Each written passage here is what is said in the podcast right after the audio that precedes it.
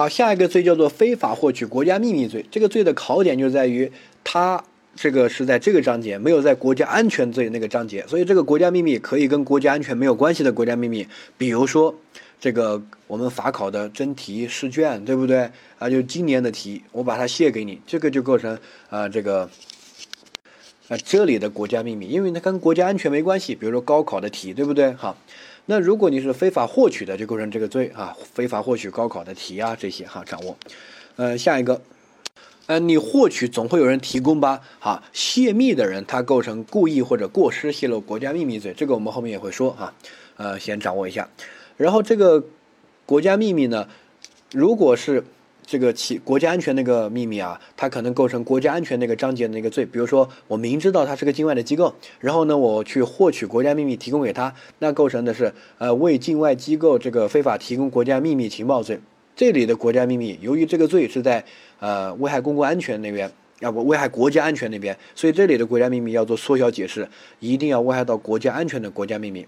但是这个非法获取国家秘密罪，并没有在这个国家安全那个章节，在社会这个秩秩序这个章节，所以它这个可以是跟国家安全相关的，也可以是跟国家安全没有关系的国家秘密都没问题啊。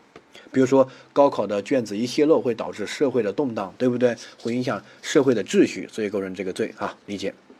好，下一个考试作弊类犯罪啊，这个呢是一个刑法修正案九新增加的罪名，第一个叫做组织考试作弊罪，呃。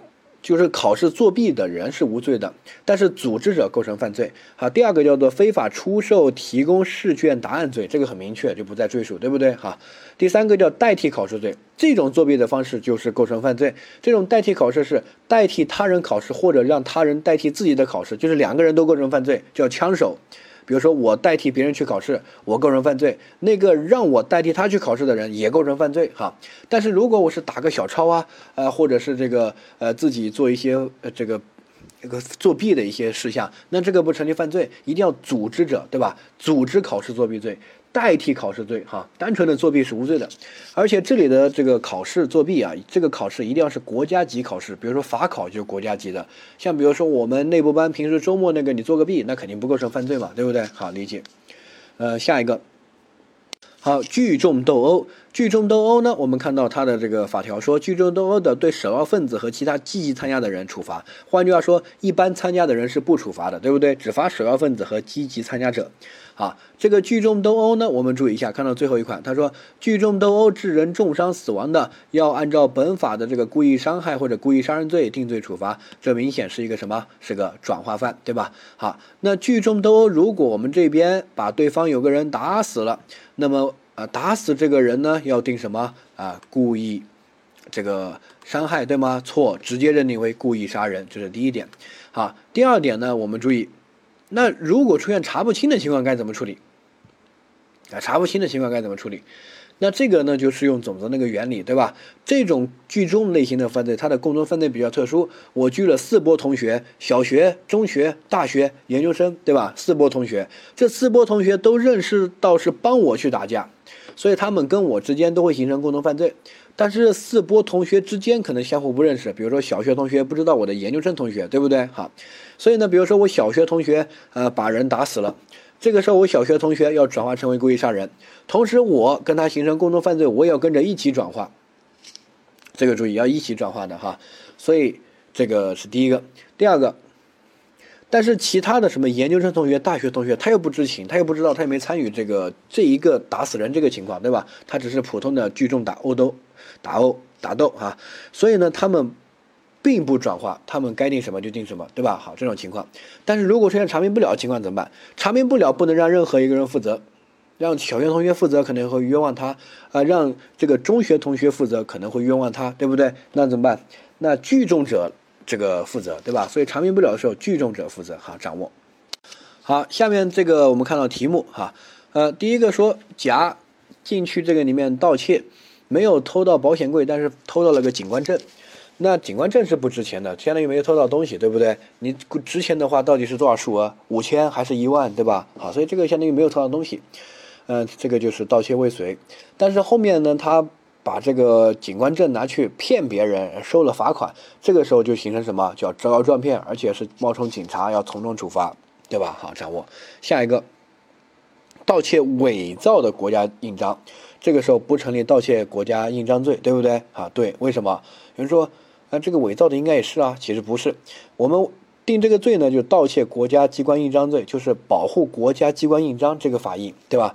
而你伪造的国家机关印章本来就不值得保护，偷不偷毁这些都无所谓的哈，所以这个不成立这个罪是正确的。下面我给我们看这个作弊哈，啊，A 说这个甲组织他人考试作弊，应该以组织考试作弊罪论处，对不对？好，那甲的行为是什么？甲利用乙提供的作弊的器材。安排大学生丙这个代替自己参加考试，你看他是替自己考试，他是不是组织者呀？啊，不是，他是呃买了个器材来这个让别人帮自己去考试，对不对？他不是组织者，所以呢不应该定组织考试作弊罪。哈，下一个，好，B 说乙为他人提供作弊的器材，应该定组织考试作弊罪。错，这个提供个器材哪里是组织行为嘛？对不对？哈，不构成组织行为。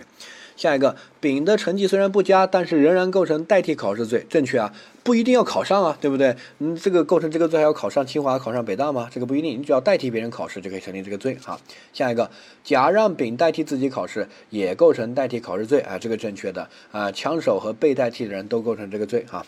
呃，下一个，呃，这个首要分子甲通过手机指令，这个我们去打架。下手重一点哈，然后在聚众斗殴过程中呢，呃，这个被害人被谁的行为致重伤致死，这个无法查明，那怎么办？无法查明就对首要分子甲，呃，这个转化成故意杀人，以故意杀人罪定罪量刑啊，正确。啊，所以这个 A 是对的。B 说甲是教唆犯，没有参与，所以认定为从犯。谁跟你说的？没有参与就一定是从犯吗？他组织谋划的呀，对不对？好，下一个，所有在犯罪现场的人都构成故意杀人罪，不是的，因为不知情的不一起转化的，谁弄死的谁转化，对不对？好，下一个，对积极参加者按照这个故意杀人罪定罪，即其他参加者呢，啊，按照聚众斗殴定罪。呃，这个是。正确的，对不对？好，错，他是对首要分子啊，呃，以故意杀人罪定罪啊，并不是这个积极参加者定故意杀人罪，这个一定要掌握。就是谁发出指令说下手重一点，就是说弄死也可以哈，这个人首要分子，那么他就跟着一起转化。但其他这个积极参加的人，他不一定下手重把人打死了，对不对？好，掌握。所以整个这个，呃。呃，聚众斗殴，他这个罪的共同犯罪这个特殊点是他的一个考点哈，所以呢，谁打死的，他就转化成故意杀人，然后聚众者一起跟人转化，而其他这个没有打死的人，原则上是不转化的，对不对？好，理解。下面，好，甲乙两村两村发生纠纷，甲村二十个村民，然后乙村十八个村民赶到，然后呢，这个互相砸，呃，甲村三个人被砸成了重伤哈。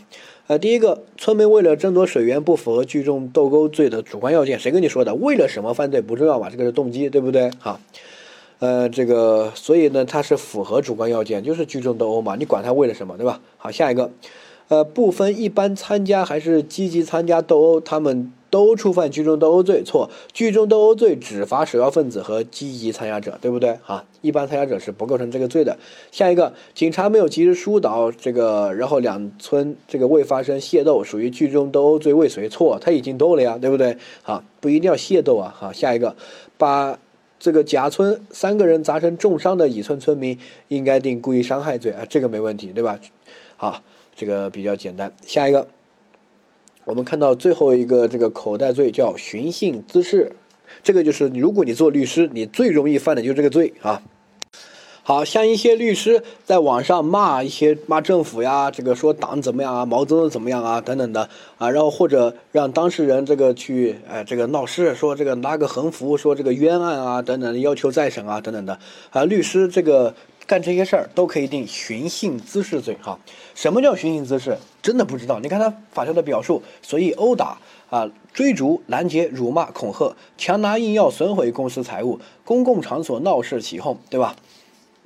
这些叫寻衅滋事。这叫什么行为？不知道啊啊。它也叫流氓罪的一个变化哈。之前叫流氓罪，现在叫这个哈。那他的行为方式非常多，这些都叫寻衅滋事，所以他一般不会考。然后呢，如果只要是口袋罪，它的考点就是，如果能定其他的，定其他的，定不了其他的，可以再考虑下寻衅滋事哈。现在一般表现为闹事起哄，呃，闹事起哄包括在网络上闹事起哄，你在网络上散播一些虚假的消息啊，这个要吊起公众的情绪啊，这种闹事起哄构成这个寻衅滋事哈，掌握。呃，像之前有个女的在那边哭，说什么快递小哥。呃，这个猥亵了他呀，还是什么的？后面发现他就是他演的，对吧？啊，呃，那种人就属于这个寻衅滋事了，就闹事起哄啊，在网络上也属于公共场所嘛，没问题啊。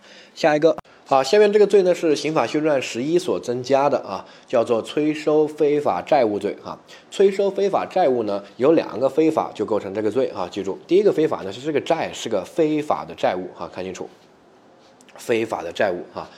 我们直接看法条啊，催收高利放贷等产生的非法债务哈。第一个，这个债必须是个非法债务，那倒过来，我如果是合法的债务，我去催它就不构成犯罪哈。呃，第二个，他的行为方式呢，也要是非法的催收。非法的催收呢，主要是如下的几个行为啊：暴力、胁迫、限制自由、入侵住宅、恐吓、跟踪、骚扰。好，两个非法写一下啊，行为非法加债务非法啊，行为非法加债务非法。那就成立这个罪啊，所以这个罪呢，很多人就说，哎，这个高利放贷就成立这个罪了，不是的，它叫催收非法债务罪，你要不就把它记一下，就非法催收非法债务罪，两个非法啊。然后他的行为方式呢，暴力、胁迫、限制自由、入侵住宅、恐吓、跟踪、骚扰他人啊，这些呢就构成这个罪啊。但是他要催的一定是个非法债务，如果就是他欠我钱，也没有高利贷，对吧？合法的债务，如果我用这些方式去催收呢，啊，不构成这个罪。但是如果暴力打伤了呀，可能构成故意伤害罪啊，就是把人关起来了，可能构成的是非法拘禁相关的犯罪，对不对？哈，这个注意啊，所以这个罪呢，一定要两个非法才成立啊。再下一个，这个罪呢，如果比如说我使用暴力啊，或者我限制自由，还涉及到故意伤害或者我们说的非法拘禁，对吧？那咋整呢？那我就一个行为啊，反正我就去把他关起来要债啊，那这个既触犯了这个非法拘禁。又触犯了这个催收非法债务罪，那怎么办啊？那就想象竞合责一重哈。所以呢，你旁边写一下啊，可能跟非法拘禁、故意伤害这些犯罪啊，形成想象竞合责一重啊。好，聚众打砸抢，聚众打砸抢呢，它就是这个聚众，然后才去打砸抢。好，那打砸抢如果把人打残了、打死了，应该定故意杀人和故意伤害。如果这个毁坏或者抢走公司财物的，应该这个退赔之外再定这个抢劫罪哈。这个就是一个转化犯的一个规定，就是那种像之前新疆那些人闹事儿，对吧？啊，聚众这个什么七五事件还是什么事件，我记不清了。那种就属于聚众打砸抢。如果把人打死了，定故意杀人；打残了，定故意伤害。啊，拿损毁了公共的财物或者拿走了公共财物抢走了，就定抢劫罪哈。下个叫做组织领导参加黑社会性质组织罪哈。那那说的很明确，组织者、领导者、参加者都构成，对不对？传销那个参加者不构成，只有组织领导者构成哈。恐怖活动跟他一样，组织领导参加都构成哈。那这个是黑社会的犯罪哈，打黑除恶比较这个热，所以呢，呃，去年还是前年，应该是连续两三年都考了这个黑社会犯罪。但这个考呢，第一个好。参加黑社会就构成犯罪。如果你还跟黑社会去抢劫、去贩毒，那后面那些行为又成立其他罪，应该数罪并罚。它的法条写得很清楚，对不对？好，第二个黑社会什么叫黑社会呢？它应该具备如下几个特征啊，它也是法条写清楚的。第一个，相对稳定的组织啊；第二个呢，通过违法活动获得利益；第三个，用暴力胁迫的手段有组织的进行多次违法活动。好，下一个。呃，有些国家工作人员包庇、纵容，让他称霸一方，哈，这个就是黑社会组织的一个特征，哈，满足这些特征。呃，下面我们看到，投放虚假的物质罪、编造、故意传播虚假的恐怖信息罪，关键词都是虚假，哈。那这个就是散播一些虚假的消息，导致社会的混乱，就构成这个罪。如果是真实的消息，那不构成这个罪，啊。呃，那种就是你在做好事儿，你在散播一个真实的恐怖活动，说哪天要爆炸了，大家不要去，对不对？好事儿，好。如果你实施了一个爆炸，那你就构成危害公共安全的一个犯罪。这个就是一些假消息导致社会的混乱啊。呃，然后我们注意一下，它法条表述，它叫投放这些虚假的这些消息啊，这些哈，编造虚假的哈，呃，必须要有故意。如果你不知道是个过失的，比如说别人发了，我就帮他转发一下，对不对？好心，那这种过失转发的不属于这些罪哈，一定是当时编造的发的那个人构成犯罪哈。下一个。这个是社会秩序类犯罪，所以需要扰乱社会秩序。如果一些普通的花边新闻这些不算，比如说哪个明星出轨了呀之类的哈，那肯定不会扰乱社会秩序，对吧？这个典型的这个罪，比如说呃，我说这个飞机上有炸弹啊，火车这个是有炸弹的，有有毒气体的，恐怖或恐怖分子会这个丢一些东西在里面啊，等等的，但这些都是假消息哈，那就构成这个罪，掌握啊。好，下面我们看到这个叫高空抛物罪哈，这个也是刑法修正案十一所增加的。刑法修正案十一增加了一个高空抛物罪入刑，这个是整个刑法修正案十一比较大的一个亮点。还有一个亮亮点是关于那个性相关法益那个犯罪里面啊，对这个十岁以下的幼女的保护，还有它的那个总则那边入刑的年龄降低了。还有一个就是高空抛物哈，其他呢都是正常的啊一些修订。啊，所以高空抛物比较重要，请大家画星号哈。如果你没有法学基础呢，对于高空抛物可能不是很了解。如果你学过民法那边呢，这个东西就比较熟悉了啊。民法那边会给大家细讲的啊。这边呢不用深究，你大概知道一下哈。什么叫高空抛物？就是你在路上，突然天上掉下一个东西就把你砸了。这个一定要是高空的抛物哈，因为随着经济和社会的发展。那我们的房子啊，它就越建越高。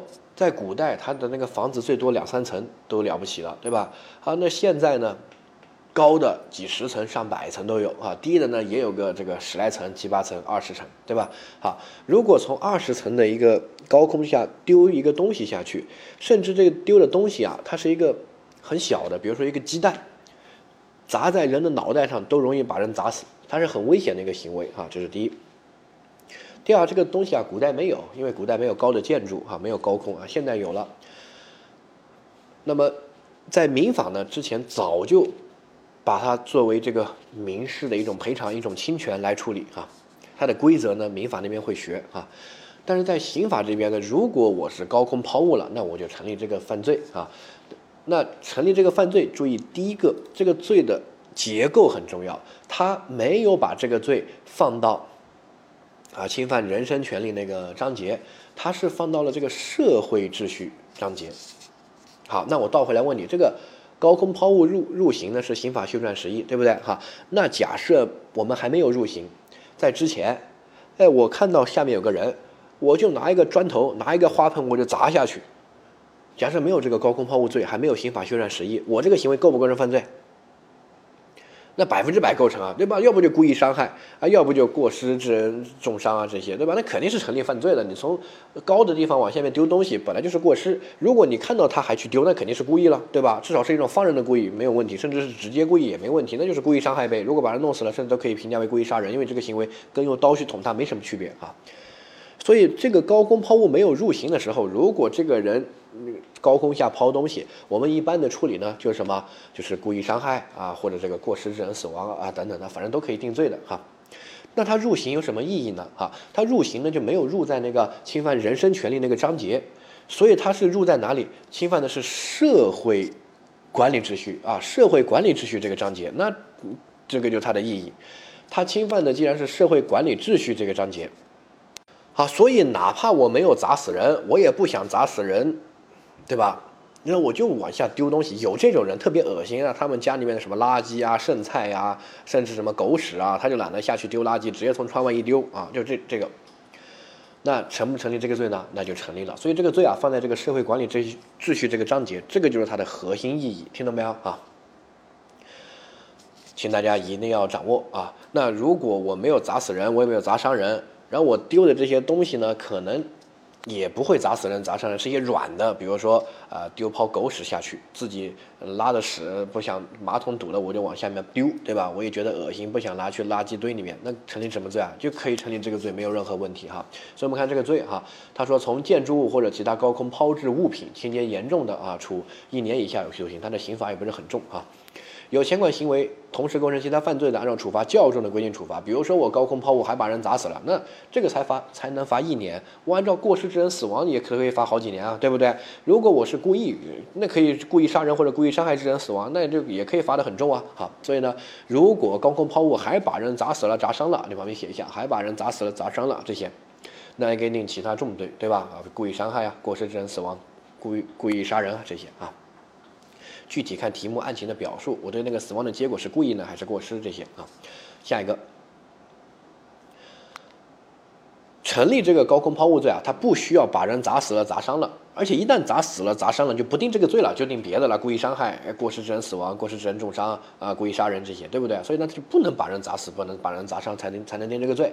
典型的就是天天往下面丢东西，没砸死人，没砸伤人，但是危害了社会秩序啊，就构成这个罪啊。下一个。本罪呢，注意一下啊，它跟那些故意杀人、故意伤害和过失致人重伤、死亡这些的问题呢，我们注意，如果这个结果是死亡，你高空丢一个东西下去把人弄死了啊，死亡的这个结果，那肯定不定这个高空抛物罪。你如果是故意的话，那可能是故意杀人，因为你的死亡的结果是故意。如果你是过失的话，那可能是过失致人死亡，对吧？啊，如果死亡的结果是。是是，结果是死亡的话，绝对不定这个啊，定另外两个，关键就看主观是故意还是过失啊，故意故意杀人，过失的话过失致人死亡。那如果这个结果是重伤呢？啊，重伤他也不定这个，跟那个死亡是一样的啊。那呃，如果我对重伤的结果是故意，就故意伤害致人重伤啊；如果我对重伤的结果是过失，就过失致人重伤啊，有这个过失致人重伤罪啊。那第三种结果不是死亡，也不是重伤，是轻伤。好。轻伤这个结果呢？那我们注意，如果我高空丢一个东西下去，把人弄成轻伤了啊，我是故意的话，就是故意伤害罪；故意伤害致人重伤是结果加重犯，成立故意伤害罪，轻伤就行了，对不对啊？那下一个，那如果是过失呢？我没有故意啊，是过失。哎，过失的话有没有过失致人轻伤罪？回答，没有。过失的话，只有过失致人重伤、过失致人死亡这两个犯罪。过失致人轻伤之前是不成立犯罪的。那我高空丢一个东西下去，把人砸成轻伤，不能定过失致人轻伤罪。那我能不能定个高空抛物罪？那肯定可以啊，对吧？啊，轻伤还是很重的，你不要小看啊。啊，最后呢，我没有把人砸死，也没有把人砸成重伤，也没有轻伤，可能刮破了点皮或者吓到别人啊等等的情节比较严重了。那我单独定个高空抛物有没有问题？啊，那没问题啊，所以我这边说完了，这边讲义上也有总结，你可以看一下。我建议呢，你最好自己整理一个笔记，因为这个罪比较重要哈，所以你可以结果死亡啊，定什么故意杀人，如果是故意的话，故意杀人；如果是过失的话，定过失致人死亡，对吧？啊，如果结果是重伤，那么就是故意伤害致人重伤，或者是过失致人重伤啊，看主观。啊，如果这个结果是轻伤。那就是，如果是故意的话，就故意伤害罪，对吧？啊，如果是过失的话，那就定高空抛物罪，对不对？哈，如果是轻微伤或者没有导致人受伤，但是扰乱了社会的秩序啊，比较严重了，那单独定一个高空抛物啊。好，自己按个暂停去总结一下啊。啊，下一个是赌博罪和开设赌场罪哈。赌博罪和开设赌场罪呢，我们注意一下，我们之前在总则也学过，赌博看法条，以盈利为目的，一定要盈利。如果我是生活娱乐消遣，我们过年过节，中国人每家每户都会打麻将打牌啊，那成成立犯罪吗？啊，不成立，因为我不是盈利，是消遣啊。第二个呢，聚众赌博或者以赌博为业啊，这个才是它的核心。要不我聚众聚众赌博，盈利为目的啊，要看着这个目的。啊，要不我以赌博为业啊，就是我不去工作，我天天挣钱就靠赌博，那这种呢就构成赌博罪。以赌博为业，一定要做一种职业，偶尔去赌博不构成的啊。大家要有基本的常识。中国你打过麻将没有？你打麻将赌过钱没有？对吧？一块钱、五块钱那种麻将，经常都有人打呀。尤其在这个成都啊、重庆啊，那天天天打麻将，你不可能把街上人都抓了呀，监狱都坐不下啊。到了监狱，他们也打麻将啊。在一些成都的那个特别安逸的那些地方，一些开面馆的，上午卖面，到了下午两点就不卖了啊，就开始把那个面面摊一收，就开始支麻将桌，开始打麻将了啊，都是这样的，这样生活挺舒服的，没必要那么累嘛，对吧？啊，你你说这种你把成都人都抓了，那不可能哈，所以呢，一定要注意，它的核心点是以盈利为目的，这些是消遣；第二个是以赌博为业，是一种职业。你没有其他工作，你是一种职业。职业的话，一个星期至少去赌赌几次吧。然后你所有养家糊口的收入都来自于赌博吧，对不对？哈，那这些呢才能构成赌博罪哈。下一个呢叫开设赌场罪，开设赌场就不用说了嘛，就开赌场哈。这个赌场呢包括线下的赌场，实体的哈，也包括网络赌场，什么博彩啊等等的那些就构成犯罪哈。然后刑法修正十一还加了最后一款，他说的是啊，组织我们国家的公民参与境外的赌博。呃，数额巨大或者有严重情节的啊，那要定罪了啊！组织公民参与境外的赌博，哈，那前面我们都说过，就不再赘述哈。重点就看一下这个组织我们国家的人去参与境外的赌博，有几几个关键词哈，勾一下。第一个是一定要组织我们国家的人，如果我组织一堆老外去来中国赌博或者来什么，就不构成这个罪啊。如果构成开设赌场或者什么盈利为目的聚众赌博，那是定上面的哈。下一个一定要境外，那我就问一下啊，澳门算不算？澳门你再怎么能不能说国境外吧？澳门是中国领土啊，对不对？你不能说澳门是国境外，你想干嘛？你想到台独、港独、澳独吗？啊，所以呢，它肯定算境内哈。那我组织一些人去澳门赌博，那成不成立犯罪？回答不成立。第一个，我没有开赌场；第二个，我没有聚众赌博，对吧？我只是带人去啊。第三个，我也没有以赌博为业。第四个，这个澳门不算境外，所以呢，我们组织去澳门啊赌博不构成赌博罪，而且这是一个合法的行为。我们国家就是，你不能说赌博违法，在澳门是我们国家领土吧？他赌博就是合法的，对不对啊？我倒回来说，如果这个都算违法，去澳门谁不去赌博一下，对吧？你去澳门除了赌博，还有逛逛那个商商场，还能干嘛？他也没什么。特别好玩的，对吧？所以去澳门那些旅行社、旅行项目就是赌博啊，帮他订酒店啊等等的，对吧？那去澳门谁不赌一下、参与一下？那如果这个都算的话，那所有旅行社去澳门的旅行社都构成犯罪了啊？那肯定不是哈。那所以呢，境外一定要是国境外，你在澳门赌博啊，那是在国境内啊。这个就是它的一个考点和细节，请大家注意哈。然后呢，这个罚的是组织者。如果比如说，哎，我。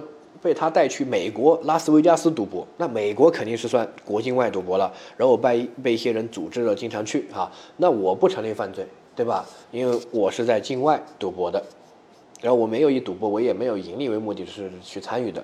这个组织者成立犯罪哈，所以呢，这个境外赌博啊是组织者成立犯罪。第一点，第二点一定要国境外啊，然后第三个是把我们国家的公民带出去啊，把这三个点掌握就行啊。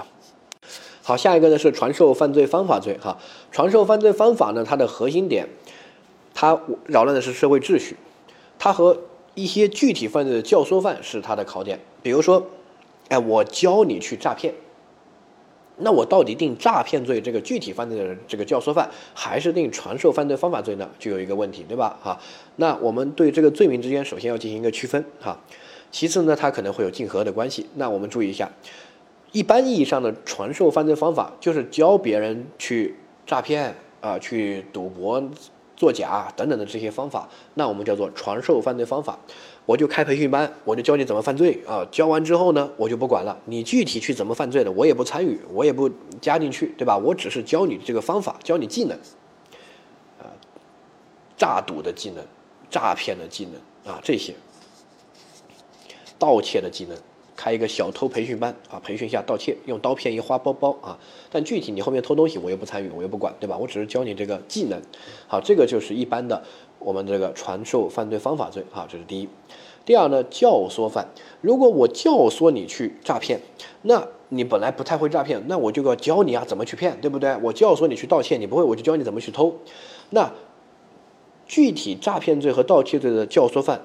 是这样的一个表现，那他们两个什么关系呢？哈，如果我没有参与具体的犯罪，我只教你方法，后面我不管的，那就定这个罪，传授犯罪方法罪啊。如果我只参与了具体的犯罪，要在参与的过程中，我教你一些方法，我要教唆你，对吧？那我定那个具体犯罪的共同犯罪教唆犯。但是有一种情况，就是前面我教你方法，后面你具体犯罪的时候呢，我还参与，因为我觉得那那笔干的比较大，盗窃一个名贵的珠宝，像那些嗯《碟中谍》啊或者什么那些大片里面演的啊，疯狂的石头，哎，我觉得那笔比较大，我还去参与了。好，那这个时候既构成传授犯罪方法罪，又构成后面那个具体犯罪，比如说盗窃罪的这个教唆犯或者这个共同犯罪这些啊。因为它有两个行为啊，我教了方法，对不对？我后面还去了啊，这个要理解哈。他们有不同点，同时他们可能会发生在一起哈。那下一个核心的区分呢？教唆犯是在一个具体犯罪里面啊，一定要写两个字，具体的一个犯罪里面啊。而传授犯罪方法罪呢，没有参与到一个具体的犯罪里面，只是教一个方法。你具体去诈骗谁，偷什么东西，我不知道，我也不管，我只是告诉你怎么偷，怎么骗，对吧？啊。他没有在具体，他只是在外部啊。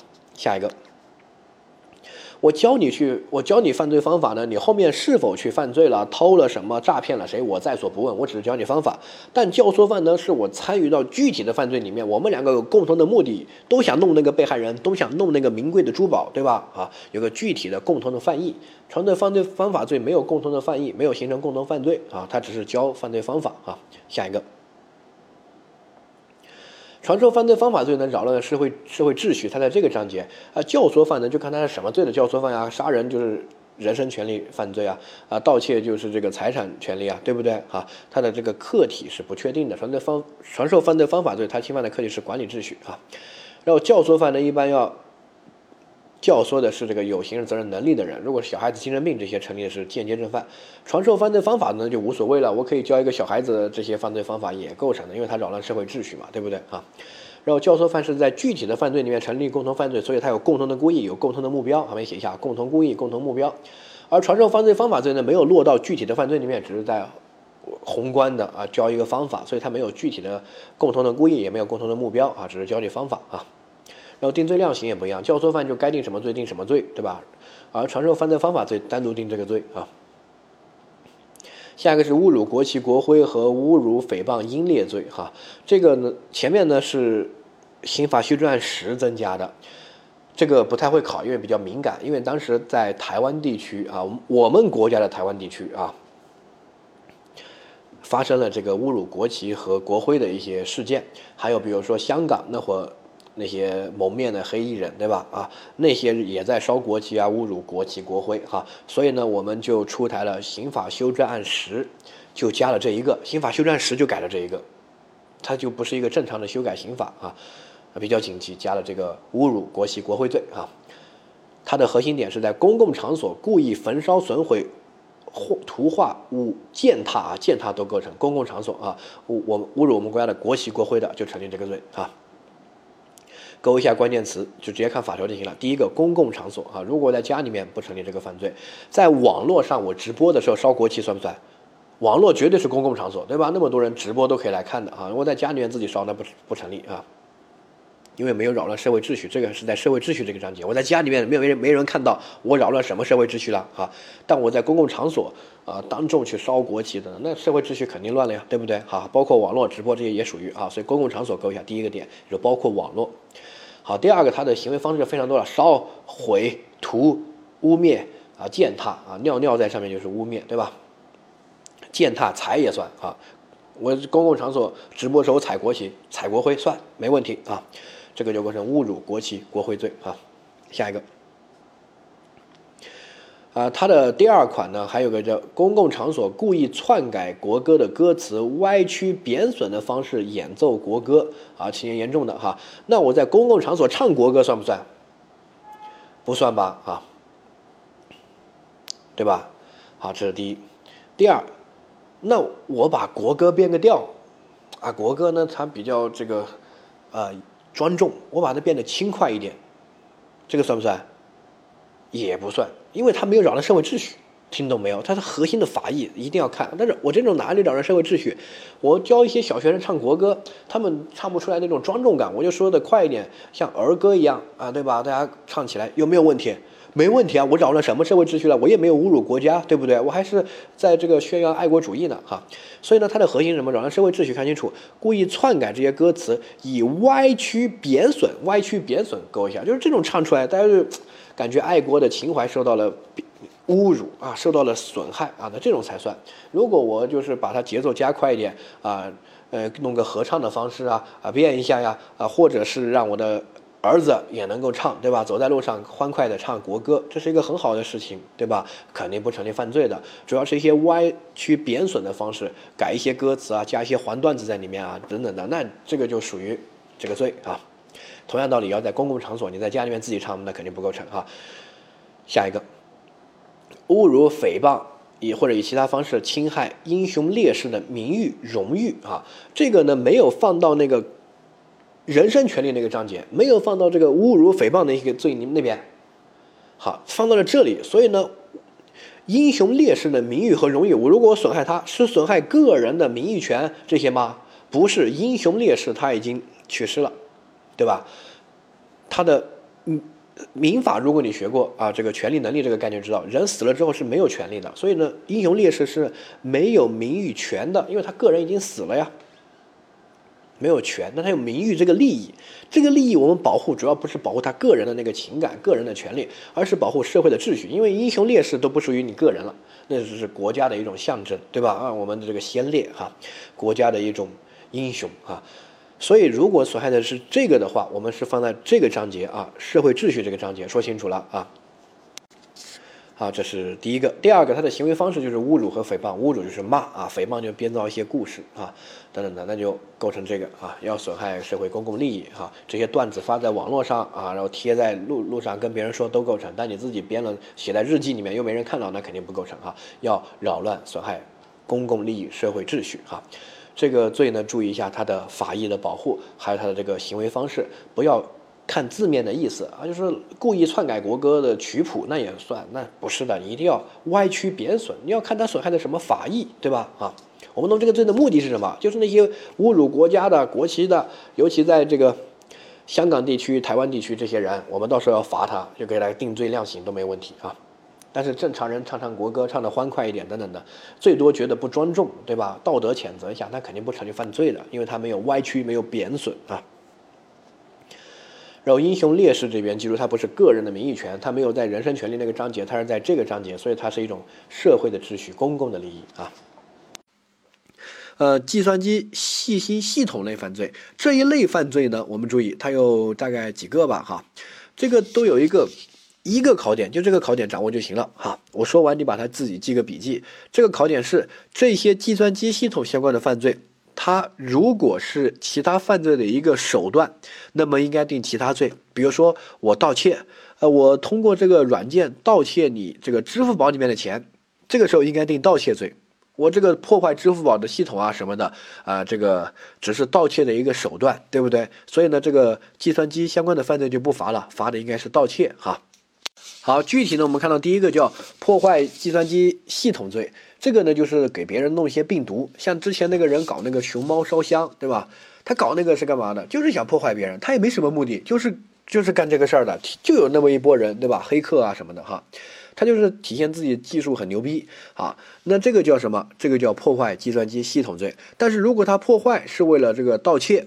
或者为了诈骗，那这个时候呢，应该定盗盗窃罪或者诈骗罪。好，掌握这个罪的考点就是，他只是单纯的想弄一些木马病毒啊什么的去破坏系统哈。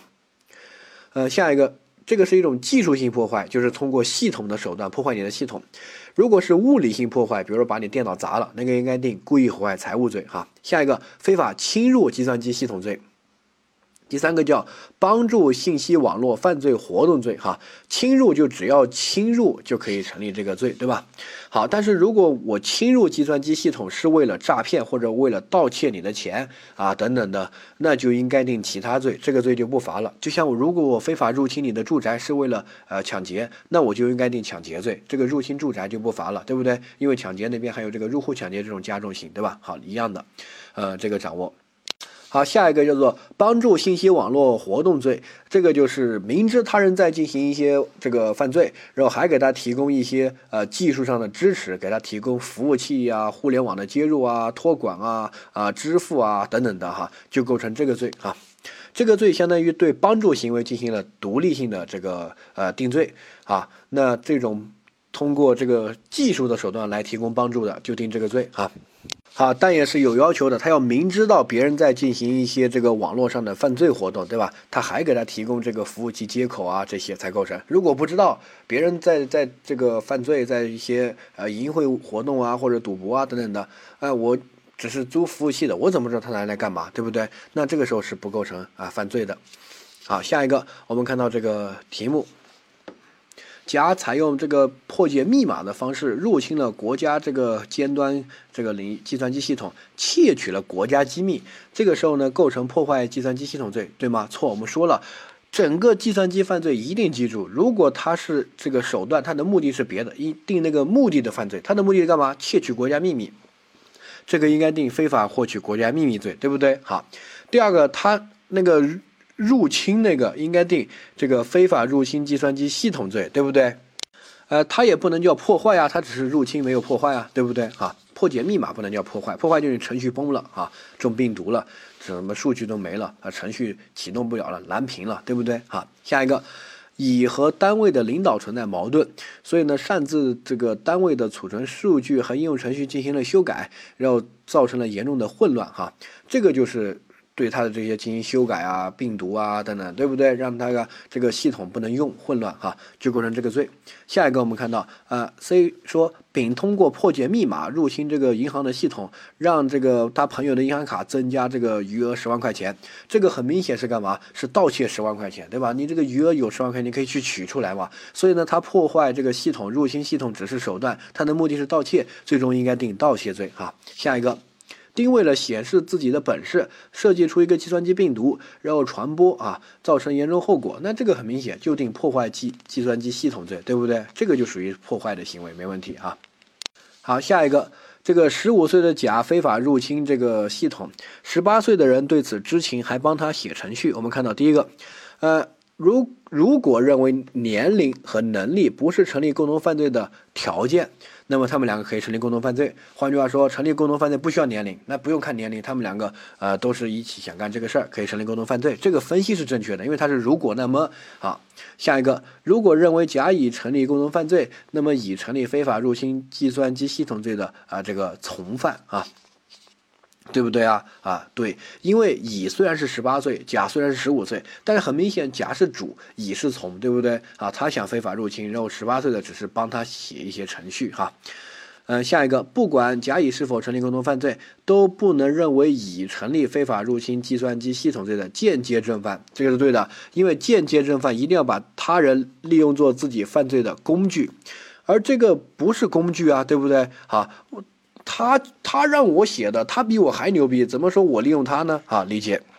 好，下一个 D 说，由于甲不负刑事责任，所以呢是什么片面共犯？片面共犯是不知道别人这个在跟自己一起犯罪，对不对？好，是单向的共犯，这个相互他们都知道的，肯定不成立片面共犯，所以不要把概念乱用，对吧？概概念要清晰哈，清晰。这个是共同犯罪我们学的一些概念哈，要把它理解。